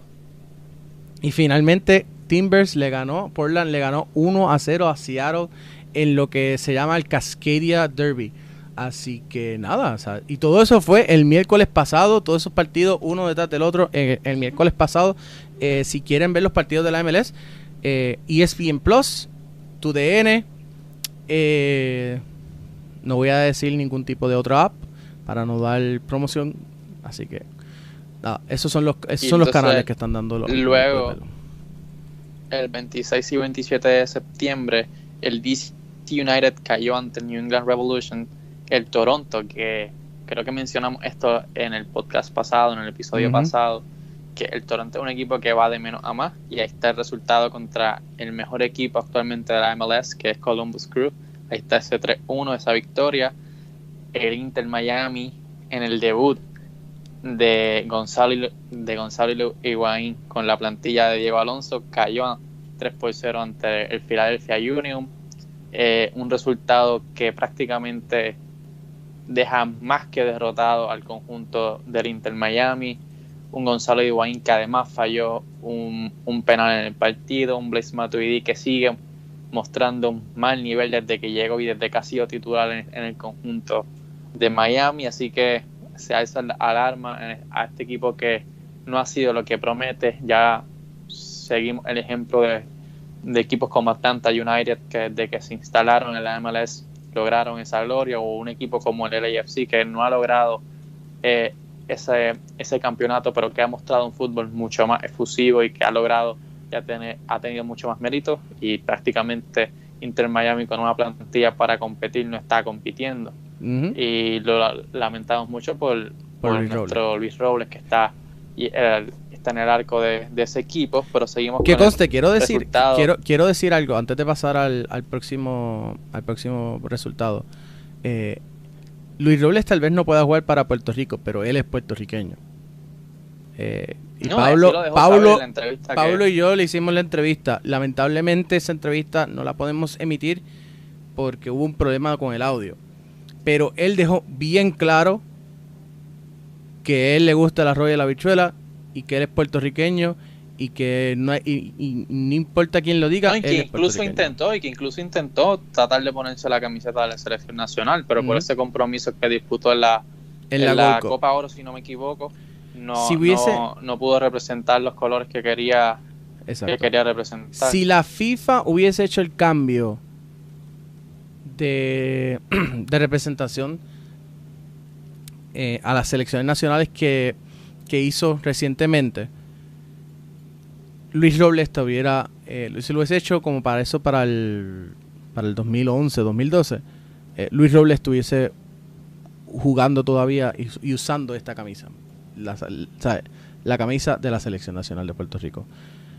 Eh, lamentablemente, pues ya está ya está pasado de, de- de edad y pues no puede hacer el, no puede pedir el cambio basado en esa nueva reglamentación que dice que hasta los 21 años tienes el derecho de pedir el cambio. Ok, ya aclarado eso, vamos entonces a hablar del superpoderoso FC Dallas. Ahí que está pan- empató, que empató contra el Orlando City. Tenemos un videito por ahí, ¿verdad? Sí, Edwin? ya el videito, sí, un videito que, no, que, que pro- nos proveyó la MLS, así que gracias, cortesía de la MLS. Eh, algunos, algunas incidencias que ocurrieron en ese partido. Partido que quedó 0 a 0 y, y que lo más sorprendente es que Orlando viene en un venía en un streak de victorias. Por lo menos tiene todavía el invicto lo tiene, pero Dallas le paró el streak de victorias. Aunque sumó uno, le, le paró Sí, un poquito el le, paró un poquito el, el, el- caballito. Su última derrota fue contra el Inter Miami. Después de eso, una, una victoria en Nashville 3 por 1 una victoria Atlanta por igual 3 por 1 luego dos empates contra Nashville y contra Atlanta y venían ganando. Venían ganando y hasta este resultado que empatan nuevamente, que no, prácticamente no ha perdido el, el conjunto de Orlando. Tiene tres empates y tres victorias hasta que consiguió ahora este, este empate contra el FC Dallas, que se mostró muy bien en el partido. Yo no sé, pero yo creo que parte también de, de- de la motivación de Dallas es que pues Oscar Pareja, el técnico del Orlando City, era Sí, el claro. técnico de FC Dallas hasta el año pasado y que pues eh, le quedó un poquito la espinita de, tú sabes, era, eh, quiero, qui- quiero, quiero, quiero demostrarte que, que tomaste una decisión eh, errada en el, en el haberte ido. Y bueno, este, ¿qué, qué- qué te puedo decir? Eh, definitivamente le, le han hecho, le hicieron un buen, un buen welcome back a Oscar Pareja, que, que de hecho, previo al partido, le habían hecho un hasta, hasta homenaje y, y reconocimiento y todas estas cosas, así que tampoco es que se fue de malas de, de Dallas, pero a los jugadores siempre le queda esa espinita y, y ese, Claro. Sí, ahora llegó la luz. Se me volvió a apagar el, el- el- el televisor. Así que voy, yo voy a seguir en la computadora. Ajá. Así que cuen- vamos aquí. Eh, luego, luego de lo de lo de Eh, Orlando. Sí, tenemos ese empate y un resultado que a mí me sorprendió mucho. El LAFC, que venía de golear 6-0 al Vancouver Whitecaps, fue derrotado por el conjunto de San Jose Earthquakes. Y me, me estoy riendo porque un San Jose Earthquakes que venía mostrándose con muchas dificultades para ganar un partido, lo logró y lo, lo logró contra un LAFC que va y viene, que logra alguna victoria, pero luego una derrota y, ya necesitaba el conjunto de San José, el conjunto del pelado Alme- Almeida, ah, del pelado Almeida esta victoria y la consiguió. Y sabemos que el pelado Almeida, un entrenador pues con mucha gallardía, con mucho ímpetu, con mucha garra, que se la transmite a sus jugadores y que a diferencia de lo que era, por ejemplo, Atlanta con Fran de Boer, que se veía muy distinto entre términos de plantilla y entrenador, aquí se ve que existe esa cohesión de grupo, ese entrenador motivador y una victoria muy importante para San José para rescatar algunos puntos y sumar más que todo también en esa tabla porcentual de cara a, a esa intención de meterse a los playoffs. Seguimos entonces con el partido en que Chicago Fire, que venía también muy mal, derrota 2 por 0 al Atlanta United, luego el, empate entre Minnesota y Salt Lake. Continuamos con la victoria de un contundente quizás no con unos resultados muy apabulladores. Portland Timbers se mantiene y un LA Galaxy que derrotó sorpresivamente al campeón de, de, de, la MLS y un conjunto que viene muy bien, que se viene sumando y que viene ganando mucha, mucha importancia, prácticamente siendo el mayor candidato a, a ese título y en este caso a retomar ese título de la MLS que es Seattle Saunders. Lo que nos quedaría entonces para, para que los últimos tres años corrígeme pero los últimos tres años se han alternado ese campeonato el Toronto y el Seattle Sounders y Seattle. Perdón sí, Seattle y Toronto Seattle y Toronto han sido sí. los, los que han jugado esas últimas dos eh, los últimos dos campeonatos es correcto luego de Atlanta vino entonces lo que fue Seattle y Toronto eh, pero es que para mí son unas plantillas muy bien confeccionadas, que entienden muy bien, saben muy bien lo que quiere experimentada, más que todo. Uh -huh. Y esta hago, me suscribo a esta palabra porque tenemos un conjunto quizás como el LAFC la temporada pasada, con muchos jugadores promesas, muchos jóvenes, un extraordinario Carlos Vela, pero tenía una plantilla experimentada en esta etapa de final de conferencia que es Seattle Saunders y uh -huh. cayó ante ellos. Una, una delantera letal y una defensa y un equipo que sabe sabes jugar estos partidos, igual Toronto por el otro lado y yo te lo decía, imagínate una final de conferencia entre Toronto y Columbus y que sea el resultado que se dio este fin de este fin de semana, que avance Toronto. A mí no me, no me parecía nada desgarrador o nada descabellado que Toronto elimine a Columbus, porque es que ya están esos precedentes históricos, ya están esos precedentes futbolísticos. Definitivo. Mira, vamos entonces a pasar. Ahí la gente, ya los que nos están sintonizando todavía hasta ahora eh, pueden ver eh, la, tabla. Eh, los primeros, por lo menos en la conferencia del este, el Columbus Crew con 30 puntos va todavía en la primera en, en la primera posición. Filadelfia le sigue le sigue Philadelphia Union y el Toronto FC y el Orlando City, creo que todos con 28 unidades, si no, me, si no me equivoco. No, no. Filadelfia y Toronto con 28. Orlando con 26 en el cuarto. New England Revolution con 21 y el New York City FC y el New York Red Bulls peleándose la última plaza para pasar a las a las a la a la postemporada eh, y obviamente un Impact de Montreal bien cerca ahí luchando por entrar en esa sexta plaza así que va a estar muy interesante quién logrará eh, incluso Nashville y, Chicago que tienen 16 puntos y 15 y ya vemos rezagado en la parte rezagada de la tabla lo que Atlanta United y FC Cincinnati que tú recalcabas su nivel. Y lo que yo mencioné de un equipo con apenas 11 unidades en la tabla porcentual prácticamente ya sin aspiraciones a los playoffs que el Inter Miami y un DC United en la en el sótano de la tabla que son equipos ya prácticamente sin esas aspiraciones a a por lo menos alcanzar los puntos que tiene Montreal, que se encuentra en la octava posición, que son apenas 16 puntos, porque por arriba están los dos equipos de New York que están peleando ese sexto puesto, que me parece que esta temporada marcó quizás esa, ese, ese norte que tiene que trazarse Inter Miami, que no son solo jugadores, sino que tiene que haber un planteamiento táctico ofensivo y que el entrenador que quizás sostiene en estos momentos no es el indicado para llevar al éxito a la plantilla de David Beckham. Pero vamos, que... será el, que, será el entrenador que era tu favorito cuando empezó la temporada y estaba, y olvídate, yo me, acuerdo, yo siempre me acuerdo que me dijiste, me, gusta el equipo, no, me gusta el equipo, me gusta la plantilla, espérate, espérate, espérate, me, dijiste, me dijiste, me ha parecido que no el indicado. Me dijiste al principio, no, que si él, que eso yo lo recalqué. No, me dijiste al principio de la temporada, MLS, me dijiste, no, que si es, que si él viene de la Liga MX, que si es un buen entrenador. yo recalqué, yo recalqué que incluso me parecía mucho más indicado el pelado Almeida para dirigir al Inter Miami que Diego Alonso, porque eh, sí ganó la, la, la, Conca Champions y vino como un, como un técnico que ganó la Conca Champions y así se presentó en ese comunicado de presentación cuando lo anunció Inter Miami. Pero incluso en ese comunicado hablaban de un fútbol ofensivo que es completamente lo contrario a lo que tiene. ¿Tú te imaginas, tú, te imaginas yo, yo me acuerdo que yo siempre he mencionado que una, una plantilla confeccionada y un club confeccionado hacia un norte que no representan tácticamente lo que, lo que quiere y lo que es ese entrenador, sino que tienen que Paulo. pues cumplir otras expectativas Paulo. y traer otro, otro tipo de, entrenador. Pablo, ¿tú te imaginas que, voten al técnico del Miami y que llamen a Chris Armas y lo pongan a ser el entrenador de, Miami? sería, sería utópico, sería algo que no, no, no esperábamos, pero si prometieron la llegada de Cristiano Ronaldo, la de, llegada de Antoine Griezmann, la, llegada no, de yo creo que, vamos, yo creo que trajer, yo, yo creo que buscarían por lo menos que, exacto a, un, a, un, técnico de la a Solari al, menos a dirigir. A Solari todavía está dirigiendo. No creo.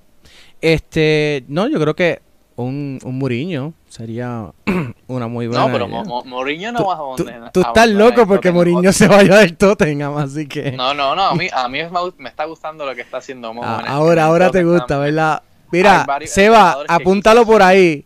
Oscar, apúntelo por ahí que él dijo que él está que él está muy feliz con Mourinho. Déjame, déjame a verlo ya en mayo cuando cuando cuando se eh, haya cuando ya, cuando ya el Mo esté apestando un poco y vamos a estar escuchando. si me permite, ya sacándome un poquito del tema, yo sé que hay, hay, muchos aficionados de, y muchas personas que quizás me, apoyan que les gusta cuando habla de estos temas, pero es que José Mourinho le está proporcionando una identidad que el club no la, no la sostenía históricamente, o sea, está cambiando esa esa mentalidad del equipo, va a estar cambiando ese rollo, ese, ese vínculo entre los jugadores y entre la institución y está haciendo de un club que quizás no competía y no aspiraba a ciertas competiciones, sí lo logró con Mauricio Pochettino, pero está cambiando la, idiosincrasia del club, la mentalidad y a, lo que aspira el, Tottenham, el Hotspur con, con José Mourinho. Dale, que, el Mourinho, Mourinho le va muy bien con, equipos chicos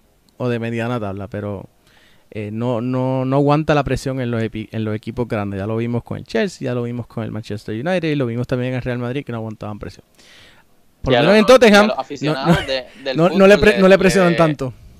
Pero nada, vamos. por lo menos le, los invito a que vean esa serie en Amazon, que está muy buena y que se ve como se trata de José Mourinho, incluso Edin, si no lo han visto, es una serie muy buena. No se ve tanto fútbol, es más decisiones pues eh, de, del bar, decisiones del club, la salida de muchos jugadores, la llegada de Mourinho. es como... Me parece que el protagonista es, Mourinho en este hay documental, así que... Hay una serie en Netflix también, eh, Sunderland Till I Die, que también, va por esa línea y es muy buena. No, pero Netflix es muy... Esa serie es muy distinta porque se ve mucho más del fútbol, se ve pues sí, lo pero que mira, no logró el Sunderland, esas aspiraciones. Esta serie más, más yo sé Mourinho como Pablo, te me está yendo en el rant.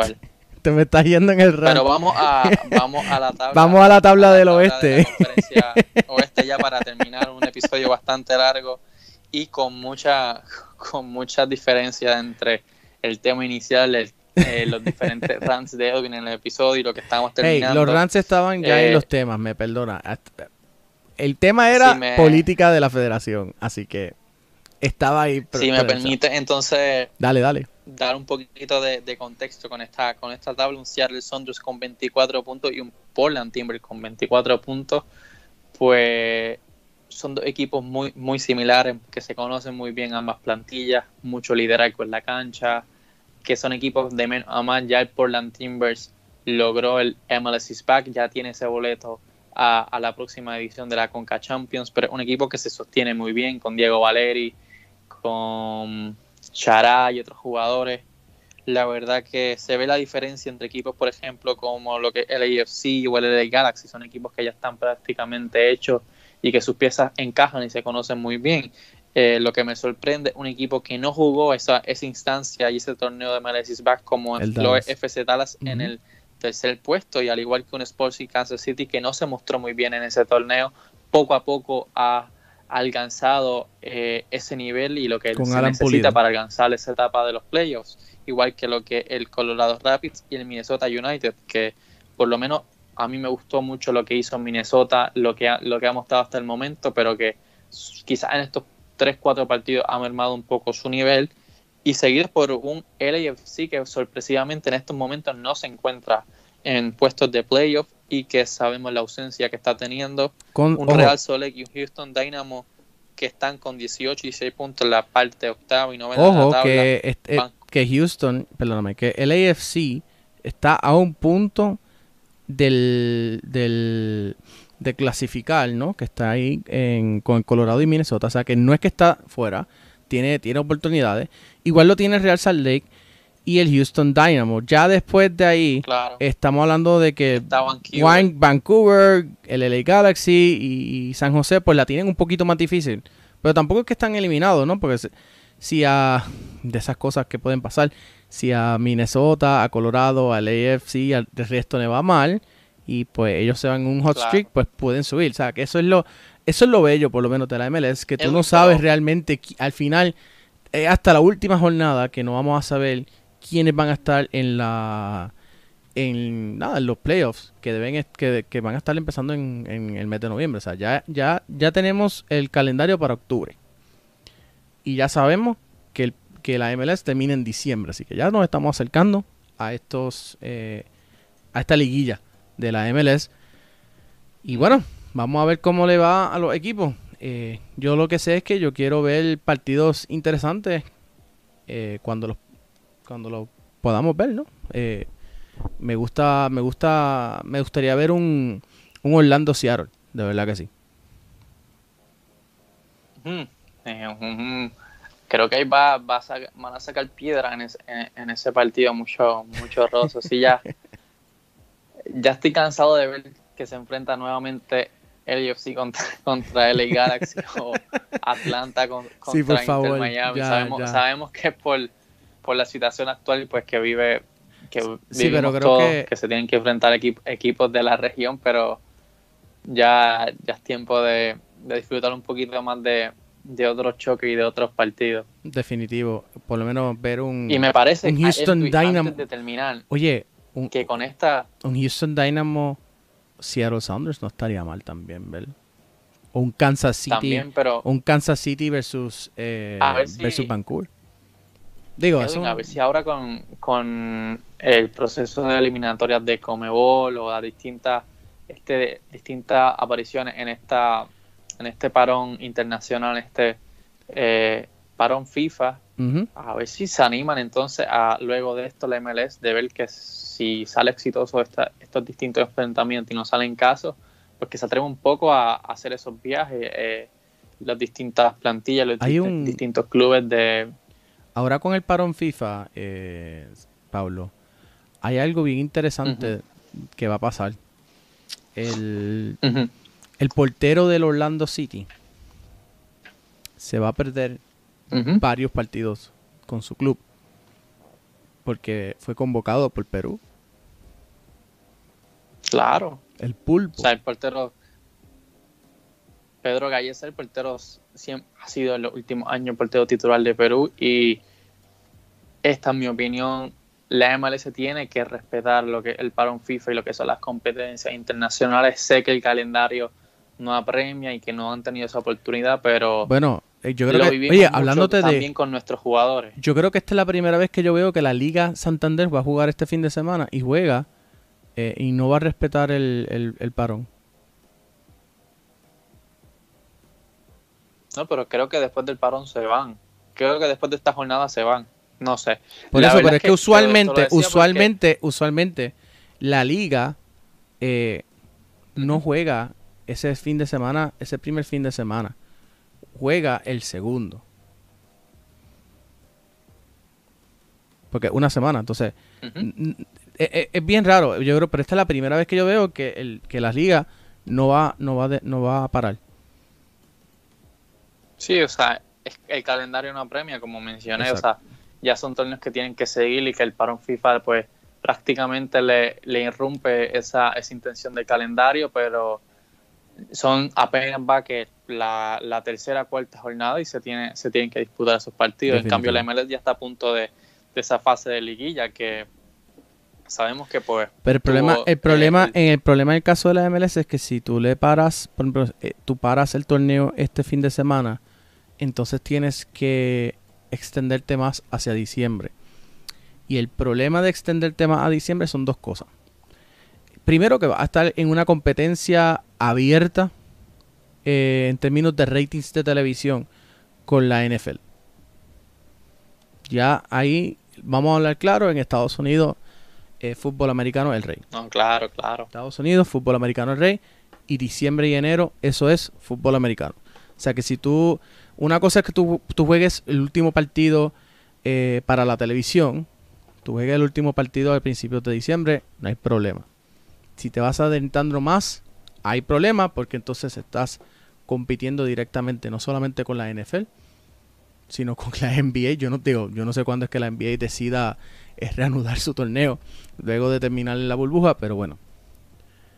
Luego de eso, tienes el otro, el otro factor, es el invierno. Eh, eh, si tú te fijas en, la MLS, se juega primavera, verano y otoño. Y se obvia el invierno. Entonces, mientras más esperas hacia llegar a diciembre, más frío se pone.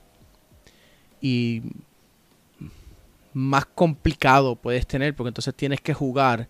eh, no sé si te acuerdas aquel partido de Costa Rica eh, y Estados Unidos, que creo que se jugó en, Colom en Columbus, Ujú. que era literalmente Sí, que se jugó con sobre todo, era literalmente eh, hielo lo que había en la...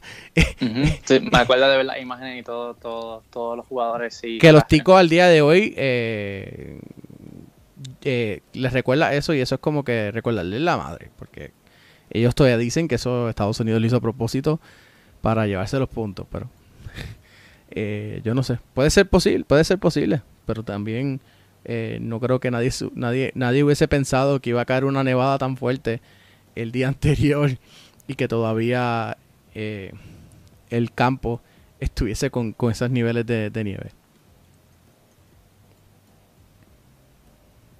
Sí, la verdad que, pues, en términos de calendario está un poco. Yo creo que todas las, todas las ligas, este parón le va a hacer daño, incluso ya que ya que tú mismo sometiste el tema de lo que el, el Tottenham Hotspur, pues Garrett Bell, sabemos que llegó ahora a la institución de los Lily Whites, pues tenía toma, tenía el, el, jugador estaba considerando ir a, participar con Gales, pero desistió de esa convocatoria. Ryan Giggs dijo que se encontraba, no estaba, como dicen en, Inglaterra, match fit, eh, el jugador que ahora pertenece al Tottenham Hotspur, y para mí es así habrá muchos casos que quizás no quieran participar de esta de este proceso de eliminatoria o de estos partidos internacionales porque quieren permanecer con el club Ahí está el caso de Pedro Gallese, lo que le puede afectar en esta etapa de, de playoff y tiene que haber otros jugadores que también quieran pues permanecer con el club incluso para ganarse ese puesto y afianzarse, eh, para tener esa confianza, entrar más en el papel.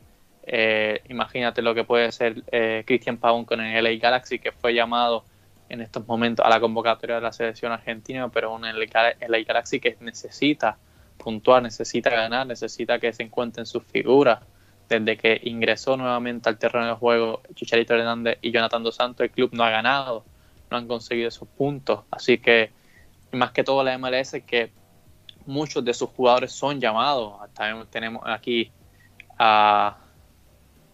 el caso de lo que podría ser, lo que menciona Cristian Pavón, Pedro Gallese, y por ahí hay, gracias, o sea, en, términos de CONCACAF, que desistió entonces de, de esa, de este de, esta, de, este periodo de fecha internacional, pues muchos de los jugadores entonces de Estados Unidos o de prácticamente pues de la, del área y de la región pues no, no tienen esa opción de jugar, pero hay otros de Sudamérica eh, y de otras selecciones que sí tienen que, cumplir con ese deber de mostrar mostrar la camiseta nacional. Yo creo que se le hubiese complicado un montón más a la MLS si se hubiese jugado eh, la fecha FIFA este eh, ahora de ahora de octubre y la de noviembre eh, de la liga de, la eliminatoria mundialista.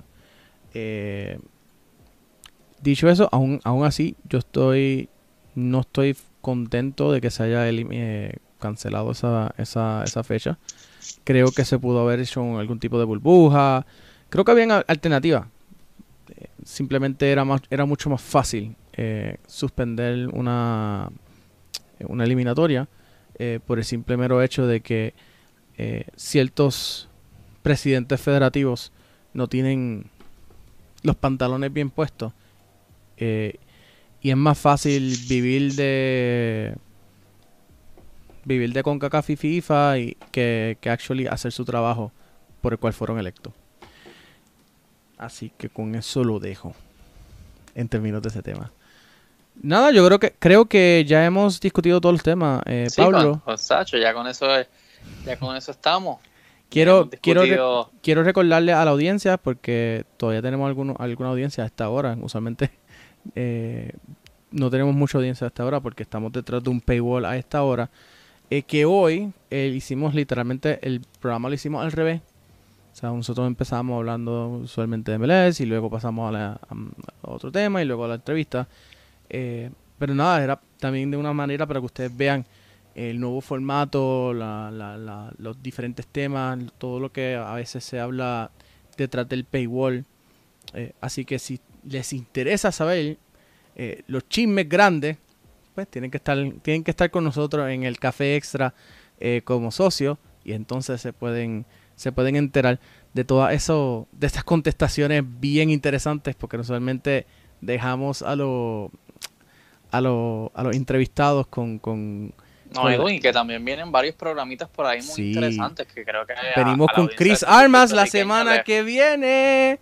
Le va a interesar, le va a interesar esa entrevista, eh, como se le preguntó, se le cuestionó de varias... Del momento que vivió con el, con, Red, Bull.